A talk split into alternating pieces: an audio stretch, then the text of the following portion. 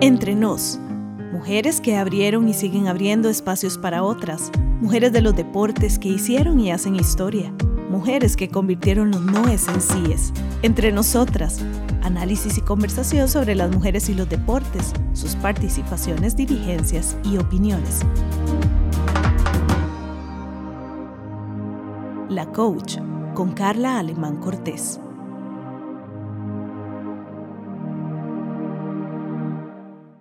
Hola, soy Carla Alemán Cortés, presentando el podcast La Coach. Estoy muy, muy contenta de que estén con nosotras y principalmente haciendo un sueño realidad. La Coach es una oportunidad para ponerle nombre, ponerle cara, hacer que ustedes conozcan la realidad de muchas mujeres en nuestro país que están vinculadas a la práctica del deporte. Y hoy pues estamos abriendo con lujo ¿verdad? Con una súper invitada, Raquel Rodríguez Cedeño. Decirles que nos sigan también en nuestras redes como Carla Alemán Cortés. Raquel, ¿cómo estás? Profe, muy bien, ¿y vos?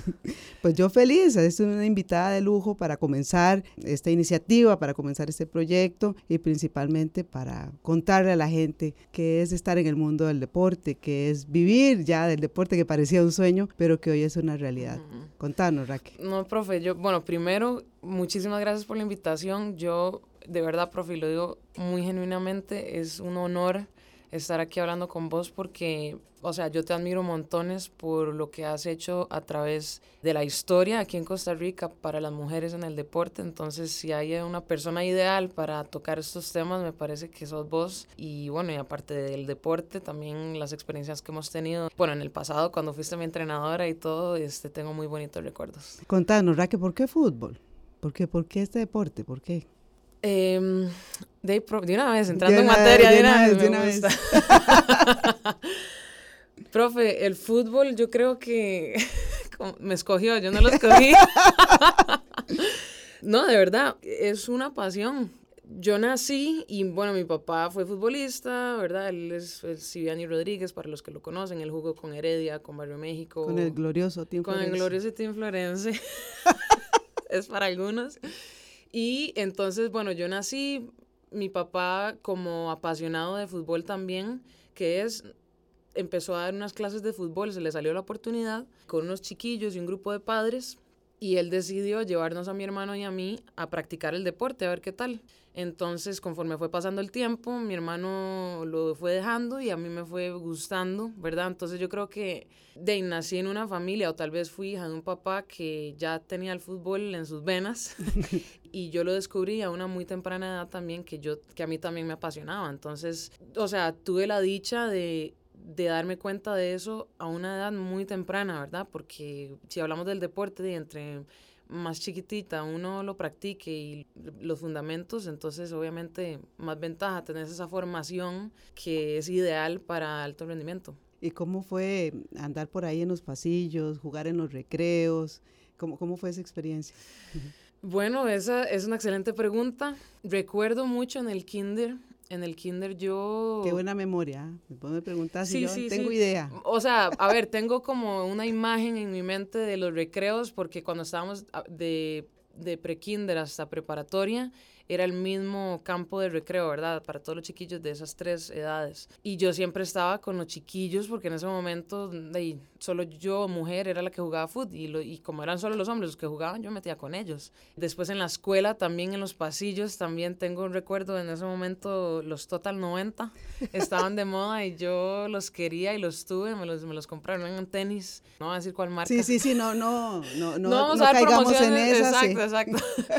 Pero, o sea, lo que hoy es que el, yo respiraba fútbol. O sea, cuando yo estaba pequeñita, quizás no era como que yo no seguía mucho el fútbol, digamos, que esa prisa o que el otro equipo quería, pero a mí me encantaba practicarlo. En esa época jugaba Ronaldinho, que él sí también me enamoró mucho más de fútbol. Yo decía, ¿qué es ese talento? O sea, me inspiraba a jugar. Y, y bueno, en los recreos yo llegaba a la clase sudada porque yo sudo, pero hasta... Sí, sí, sí. Entonces llegaba y... y, Por lo menos tres kilos, tres kilos Sí, cada sí, pero de sudor. Sí. Y no, y yo dejaba las... O sea, en la escuela, yo regresaba del recreo y, y el escritorio, todos mis brazos, las hojas las mojaba del sudor y me molestabas un poquito, pero con tal de jugar yo, yo lo hacía. Yo recuerdo a Raque jugando en, en la escuela, con esa colilla larga, Así. iba de un lado para otro, chiquitita. De esa época, ¿pensaste alguna vez que ibas a estar más vinculada al fútbol ya de manera profesional?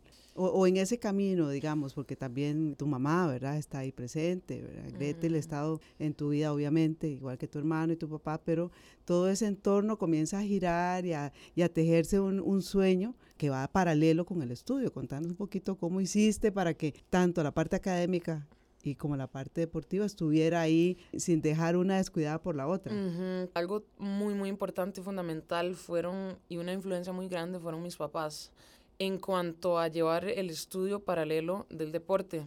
Yo creo que mis papás, no sé si por ser educadores físicos, ellos ambos estudiaron educación física, de no sé, ellos también tenían una visión para mí, ¿verdad? Ellos decían, bueno, tal vez notaban que yo tenía talento, ¿verdad? A esa edad, Podría ser, podría ser. Pero mi papá especialmente se dio cuenta en esa época, que de hecho era la época de Mia Hamm y, y Abby Wambach, estaba recién saliendo, que el fútbol, Christine Lilly. esas todas, el fútbol estaba mucho más desarrollado en Estados Unidos. Y yo no sé cómo mi papá se dio cuenta que en Estados Unidos las becas universitarias, ¿verdad? Y esto y lo otro. Entonces papi dijo, Racky, desde pequeñita él como que me metió en la cabeza que el fútbol debía ser un, o sea, una herramienta para sacar el estudio. Primero. Entonces yo creo como que no, mi papá no me dijo eso una vez, o sea, me lo dijo varias, o sea, constantemente me iba metiendo eso en la cabeza y la verdad es que yo pequeñita recuerdo decir, Dave, tienes razón. Es una historia que yo me recuerdo y una vez veníamos de las clases de fútbol, en el carro íbamos, me recuerdo que mi papá me dijo, Ra, que si usted quiere su carrito, su casita, usted quiere tener su plata, y usted tiene que estudiar. Y eso no se me olvida hasta el día de hoy. Y yo no digo que hay que estudiar para salir adelante, eso no es, pero yo creo que es como para ilustrar de que desde pequeña mm, fue por mi familia que yo prioricé también el estudio. Entonces, si el estudio era prioridad, o más bien como el- el- la condición para jugar, El entonces yo- requisito. el requisito. Entonces yo de ahí lo entendí y entonces yo desde pequeña decía, ok, termino aquí la escuela, el colegio, así, y, y puedo jugar fútbol. Entonces ahora yo sí, yo decía, ok, saco los estudios y luego juego fútbol profesional porque yo quiero también, o sea, no es como que uno o el otro. No fue nada fácil, pero yo creo que vos dijiste una palabra clave que es que el sueño, cuando yo estaba en la escuela, se fue tejiendo, porque poco a poco diferentes factores entraron en juego en mi vida y siempre, siempre el más fundamental fue el apoyo de mi familia y no solo de mis papás. De hecho, aquí donde estamos está mi primo, y mi primo y mis tías también, y primas, primos, todos siempre estuvieron apoyándome de una forma u otra que yo creo que eso también hizo mucha diferencia porque yo tuve la dicha de estar en una familia donde no le importaba si yo era hombre o mujer. O sea, ellos, muchos son apasionados del deporte, del fútbol, y me apoyaron. Entonces, yo quizás sí viví, digamos, entre comillas, discriminación, o tal vez me, debieron, me decían miradas feas, o, pero no era mi familia, o sea, era más la gente externa. Entonces, yo creo que ese pilar familiar fue tan fundamental para Sí, mí. la gente que no entendía qué significaba esto para vos. Exactamente, y la gente que no me conocía, que simplemente veía a una chiquita jugando, ¿verdad? Pero no era la hija, no era la sobrina, la prima.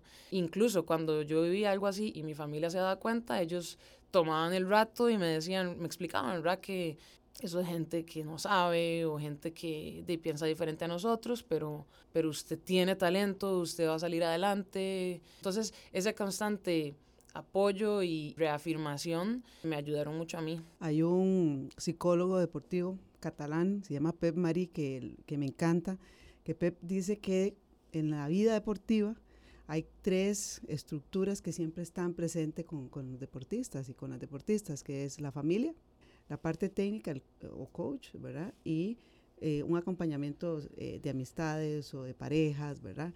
Y eso es lo que se repite a lo largo del periodo. Pueden entrar patrocinadores, pueden entrar otra gente, pero realmente si tenemos esas tres patitas de apoyo, prácticamente siempre está en toda tu vida, lo acabas de mencionar. Contanos cómo era un día de colegio, ¿verdad? Que estaba ya con las elecciones nacionales. ¿Cómo era un día? ¿Cómo amanecía Raquel? ¿A qué hora se levantaba? ¿Cómo llegaba? Porque la gente te ve exitosa actualmente, pero no conoce esa historia, Raquel. Uh -huh, uh -huh. Y puede ser que la gente piense de que para vos ha sido un camino sencillo, pero, pero uh -huh. contémosle, ¿cómo, fue, ¿cómo es un día? O sea, ¿cómo fueron casi, no sé, 50 semanas del año tuyas en el cole y en las elecciones? que has estado en todas las selecciones nacionales, dicho sea paso, ahorita vamos a hablar de esto, pero contanos de esta. Mi profesa, recuerdo esas épocas ya hasta que, hasta que torzo los ojos, pero, pero yo creo que eso fue una época muy importante porque me forjó un día normal. Yo amaba las vacaciones en el cole porque yo solo iba a entrenar. Pero cuando yo estaba. Esa es la vida que yo me merezco. Exacto. Yo decía, o sea, esto es lo que se siente jugar profesional. Decía yo, yo solo voy a entrenar y vuelvo a la casa y como y duermo y no sé qué. Pero en el cole, wow, profe, en ese momento yo estaba en varias elecciones. Yo estaba en la 17, en la sub-20 y en la mayor. Que quede ahí, que conste, ¿verdad? Eso fue una realidad, no es mentira. Estamos contando lo que, lo que ah, sí, no, no, no, exacto, exacto. Y en ese momento, bueno, no solamente yo, vemos un, un grupo como de cinco jugadores que estábamos en ese momento, cuando Juan Diego era el entrenador, estuvimos en las tres selecciones. Entonces eso significaba viajar con las tres selecciones y, en el calendario del año.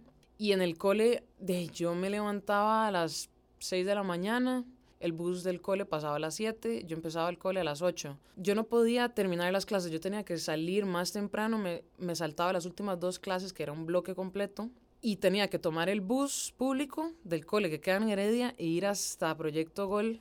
San Rafael de la Juela. San Rafael de la Juela. Entonces tenía que agarrar dos buses de San Isidro de Heredia a San José, caminar agarrabas otro bus que me dejaban la Panasonic y de ahí caminábamos y llegaba a tiempo, apenas. Lloviera, hubiera sol, lo que sea, se entrenaba. De ese punto más o menos de referencia que dijo ella, más o menos son como 800 metros, más o menos, ahí a Proyecto Gol, ¿verdad? Más o menos, ahí había que... Sí, sí, sí, es su buena caminadita, ¿verdad? Y los carros... O un kilómetro tal vez. Sí, sí, el inicio del Lindora, digamos, de la pista de sí, Sí, bueno, sí, tal vez como que 500 metros, por ahí. Bueno, entonces salíamos de entrenar bueno, solo los relámpagos paraban, pero... Solo los relámpagos, nada más. Peligraba la vida. Exactamente, y tal vez, ¿verdad? Si andaban de buen humor los profes.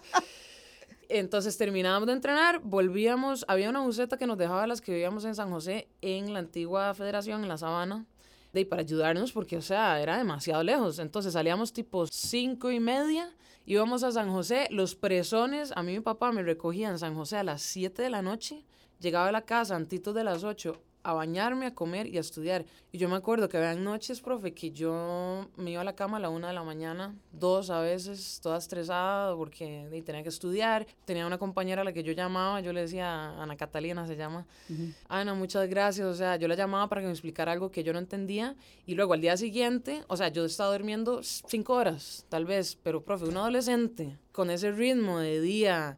Yo eso lo hice una vez y yo no sé si lo pudiera hacer ahorita en este momento ya uno adulto, pero eh, yo con tal de alcanzar mis sueños, yo lo hacía.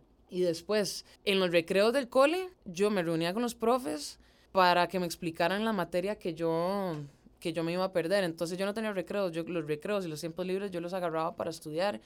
En los viajes del bus yo estudiaba. Para no hacer la historia larga, perdón, para hacer la historia larga, un poquito más corta. en un momento, profe, yo sí, yo me quise ya... De renunciar. Renunciar, yo quise renunciar. En un momento también, como yo estaba, yo estaba en el cole, pero yo quería irme a Estados y yo no veía la oportunidad. O sea, yo decía, ok, yo estoy jugando mucho, me estoy partiendo la vida por tener las buenas notas y todo, pero aquí no hay ninguna universidad que me haya visto a mí, nadie sabe de mí.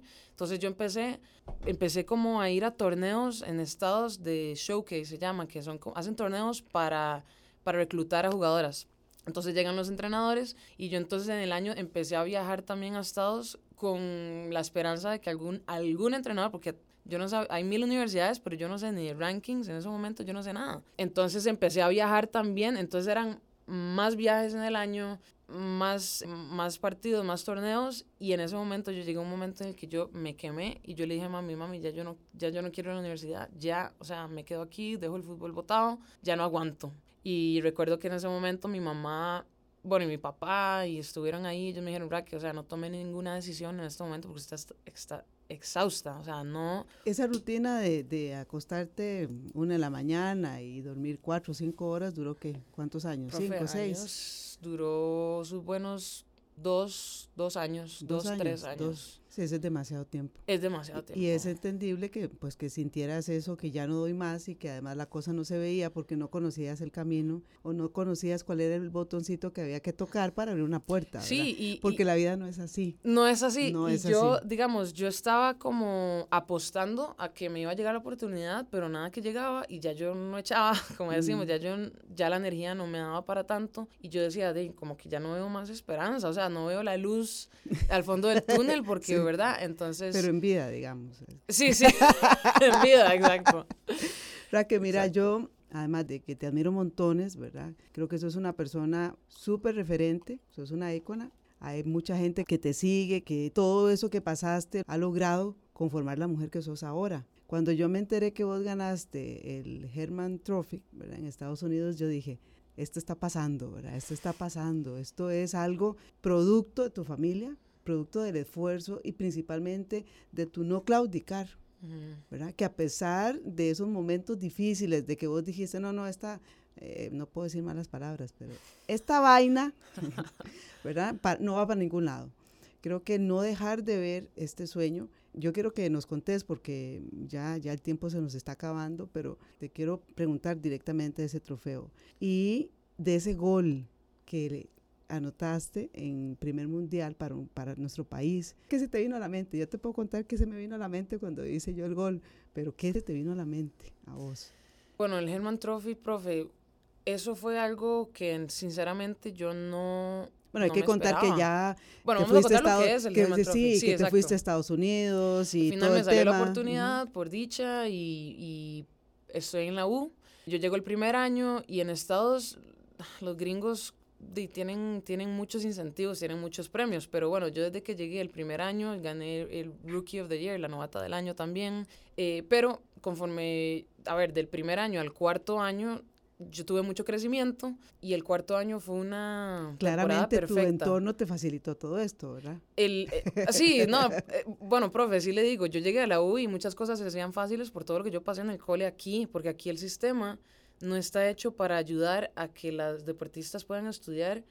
Y, sí, eso es un buen tema. Eso es un tema, ¿verdad? O sea, yo lo hice, pero, pero fue demasiado difícil porque vas contra un sistema, o sea, no está hecho. En Estados las universidades están hechas para que usted pueda surgir, que el estudiante atleta pueda sacar su carrera y seguir jugando, ¿verdad? Entonces, bueno, es otro tema. Entonces yo llegué allá y ya mi cuarto año, el Herman Trophy es, se le da, es un trofeo a la mejor jugadora de fútbol de todo el país, de todas las universidades, División 1, que son las más, las que tienen más recursos y más nivel, por ende siempre durante la temporada sacan las nominadas, o sea, empiezan con no sé cuántos números, tal vez, como de jugadoras, no sé, digamos que 60 y algo de jugadoras. Y conforme va avanzando la temporada, van haciendo cortes y van haciendo cortes, y yo iba quedando, iba quedando, nuestro equipo iba avanzando en el torneo, íbamos llegando a las finales, hasta que al final quedamos tres. Y yo estaba entre esas. El equipo en ese momento ganamos por primera vez con la universidad del torneo, el NCAA, que es el torneo nacional, o sea, el más grande. De ahí me invitan a la ceremonia ahí anunciaban la ganadora oficialmente ya. Entonces estaban eh, Sonnet, Emily Sonnet, que está en la, en la selección de Estados Unidos, ella es una defensa, y estaban Kadisha Buchanan, que es... Buchanan. Es de Canadá. Ok. Y de ya este, anuncian a la ganadora y yo creo que yo, profe, y algo, es otro tema también, pero a mí me frustra un poquito como deportista. De es entendible, lo que pasa es que la gente no sabe lo que eso significa. No pues vamos a hacer que sepan. Por eso es este medio. Exactamente. Entonces, para ponerlo en perspectiva, las, muchas de las seleccionadas de Estados Unidos han ganado, cuando ellas estaban en la universidad, ganaron ese trofeo. Y una tica lo ganó. Christine Press lo ganó, Sinclair de Canadá, que acaba de romper un récord de goles internacional, lo ganó. O sea, si vemos la lista, todas, muchas son y son élite. Entonces. Son top y Raquel. Son top y ahí hay una tica, profe. lo que pasa es que, eh, y a ver, y en la universidad son miles de jugadoras buenísimas, buenísimas. Entonces. Eso hay que decirlo, Raquel, eso hay que decirlo. Sí, sí, y no, no, no me siento mal diciéndolo. No, hay que Es para que la gente entienda que es una gran hazaña y una tica lo ganó. Yo me siento súper orgullosa y yo, donde me acuerdo, yo a veces me pellizco porque yo digo, wow. Eso pasó. Eso pasó, profe, eso pasó y fue una tica que yo creo que es algo también digno de rescatar. No, las oportunidades no son, las, mismas, no son las, mismas. El entorno, la facilidad del entorno. Y bueno, para cerrar tal vez, que ese gol que haces con una corta edad para una selección nacional. ¿Qué significó? Contanos. Uy, profe, ese gol, bueno, el Canadá. El primer gol, el primer gol que hiciste en el Mundial. Sí. Profe, ese gol siempre, porque me han puesto a comparar los goles. Sí, sí, perdón, es que te, te hablé del primer gol, pero en realidad... Bueno, yo te iba a preguntar.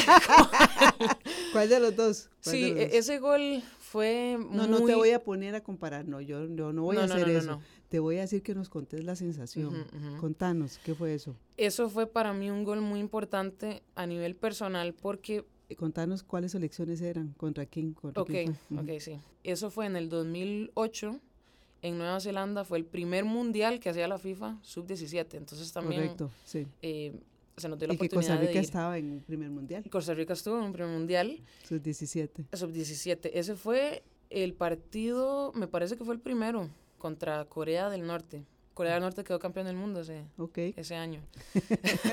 Por cierto. Por cierto, sí. Y recuerdo la jugada muy bien sacaron, la, era saque de puerta de ellas. La portera le hizo un pase a la defensa y la defensa estaba un toque dormida. Yo en ese momento estaba jugando de delantera de nueve y yo fui a marcarla. Ella no se dio cuenta como que yo le salí. Al final le quité la bola, me quité una jugadora y yo solo me acuerdo, yo dije, dele, o sea, dele, dele con todo. Y, y fue un golazo, la, la bola entró. Sí, sí, yo tengo la imagen con ese uniforme de camisa blanca. ¿verdad? No, no. Ah.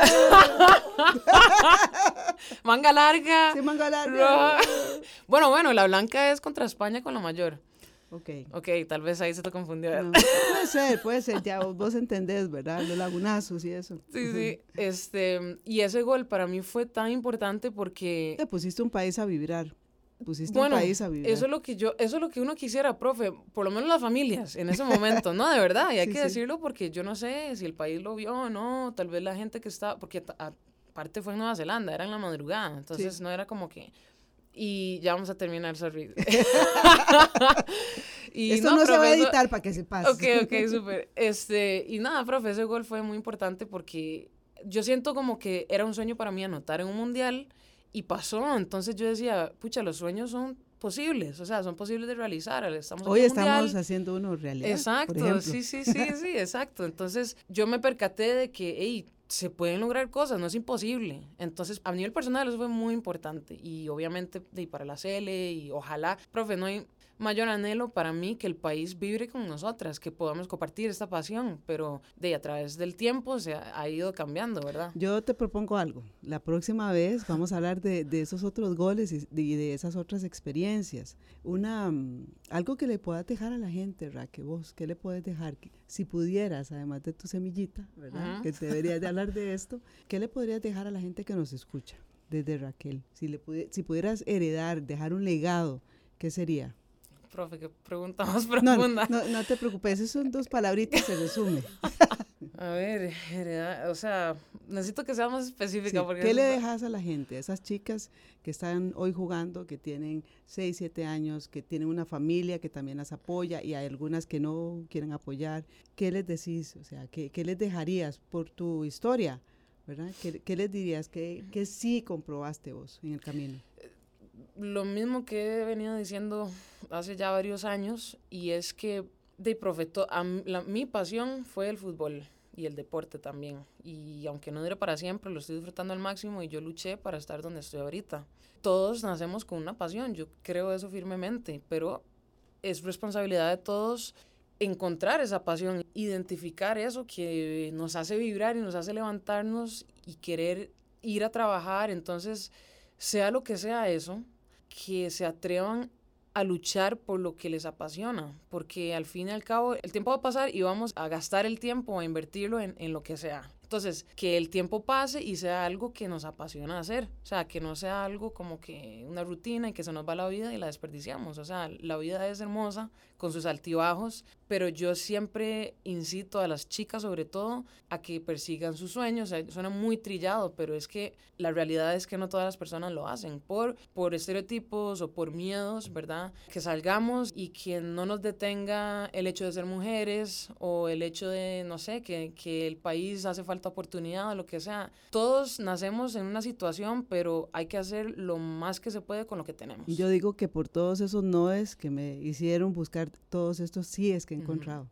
Entonces tal vez por ahí para que veas que sí tenías mucho que, contar. Invita a la gente a tus, a tus redes. por supuesto. Me pueden seguir en Instagram y en Twitter, Racky Rocky en Facebook también como Rocky Rocky, pero también estoy como Rocky Rodríguez. Bueno, súper contenta de, de, estar con vos en esto y quería pues agradecerle también a tu marca CR que se ha tomado el tiempo para apoyarnos y pues agradecerles. También que nos sigan en las redes, ¿verdad? Como Carla Alemán Cortés, tanto en Instagram como Facebook. Y bueno, nos encontramos la próxima semana. Un placer, profe, muchas gracias. un espacio producido por Radio U, Universidad de Costa Rica.